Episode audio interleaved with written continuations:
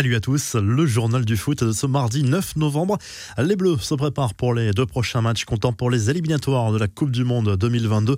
Objectif, décrocher un billet pour le Qatar dès samedi face au Kazakhstan au Parc des Princes. Didier Deschamps devra se passer malheureusement des services de Paul Pogba blessé à l'entraînement lundi soir. Le milieu de terrain de Manchester United est forfait pour ce rassemblement des Bleus. Il est remplacé par Jordan Verretou. En conférence de presse, Didier Deschamps a notamment parlé de la course au Ballon d'Or. Il espère que son attaquant vedette Karim Benzema Benzema décrochera cette récompense individuelle cette année. C'est bien sûr tout le mal que je lui souhaite par rapport à tout ce qu'il a réalisé au cours de cette saison avec son club. Et l'équipe de France a confié à Deschamps, qui a également parlé d'Olivier Giroud, à nouveau absent de sa liste pour les matchs contre le Kazakhstan et la Finlande. Giroud sait à lâcher le sélectionneur des Bleus, sous-entendant qu'il avait été clair avec l'attaquant milanais sur les raisons de son absence, sans en dire plus. Le buteur des Rossoneri s'est lui exprimé sur le sujet dans l'émission C'est à vous sur France 5. Giroud refuse d'annoncer sa retraite internationale et reste à disposition de l'équipe de France en cas de besoin. Il avoue néanmoins avoir pris un peu de recul par rapport à sa situation personnelle et tout ce qu'il a vécu déjà en bleu. Le plan du Real Madrid pour le mercato 2022, Florentino Pérez veut faire de grosses économies. S'il est bien décidé à faire une exception pour le recrutement de Kylian Mbappé avec une grosse prime à la signature envisagée et un salaire XXL, le président merengue veut surtout donner un grand coup de balai dans le vestiaire. D'après le quotidien Sport, Florentino Pérez veut économiser 130 millions d'euros en jouant sur les salaires. Certains joueurs en fin de contrat ne seront pas prolongés, comme Gareth Bale, qui gagne environ 15 millions par saison. Même chose pour Marcello et Isco. L'Oréal veut aussi se débarrasser de ses flops, Eden Hazard ou encore Luka Jovic. Lui était attendu comme le Messi. Xavi s'est exprimé devant la presse espagnole et étrangère pour la première fois dans le costume d'entraîneur du Barça lors de sa présentation. L'occasion pour lui de parler des grands principes qu'il souhaite appliquer à son groupe, renouer avec l'ADN du Barça et surtout mettre de l'ordre dans le vestiaire.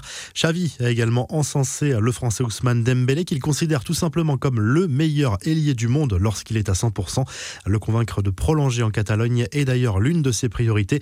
En Espagne, la presse s'interroge sur le paiement de la fameuse clause libératoire de Xavi payée par le club pour le déloger d'Al Saad. Selon les informations de la Cadena Cope, la Liga souhaite éclaircir les conditions d'arrivée du nouvel entraîneur catalan. Le club s'expose à des sanctions s'il n'a pas respecté les règles du fair play financier. Les Blaugrana pourraient être sanctionnés, notamment par une interdiction de recrutement.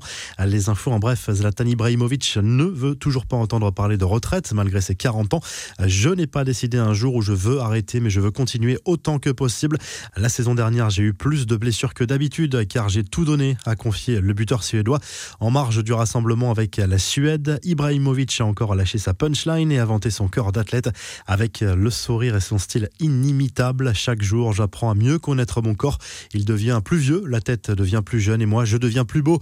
A lâché l'attaquant de l'AC Milan, Ole Gunnar Solskjaer sauve sa tête pour le moment. Le coach norvégien devrait toujours être sur le banc de Manchester United après la trêve internationale malgré un début de saison décevant en première ligue. Le nom de Brendan Rodgers circule dans les couloirs d'Old Trafford mais selon Sky Sports, un licenciement n'est pas d'actualité à court terme.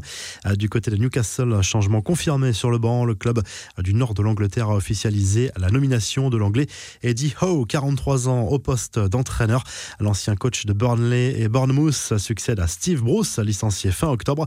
Des nouvelles de Lionel Messi, la star du PSG traîne une série de gènes musculaires, mais selon Tick Sports, cela ne devrait pas l'empêcher de jouer face à l'Uruguay dès jeudi soir dans le cadre des éliminatoires de la Coupe du Monde 2022.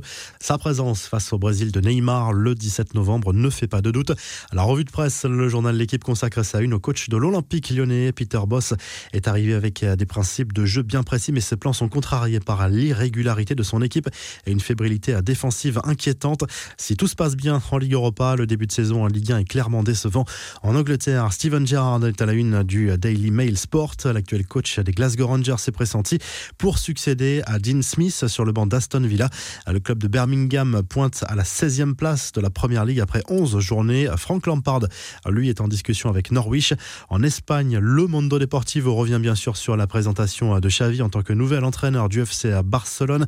L'ancien milieu de terrain emblématique du club arrive avec une certaine pression en cette période délicate pour les Blaugrana. À noter que des chants anti-PSG ont été entendus dans les tribunes du Camp Nou lors de la présentation du nouvel entraîneur Blaugrana. Si le journal du foot vous a plu, n'hésitez pas à liker et à vous abonner pour nous retrouver dès demain pour un nouveau journal du foot.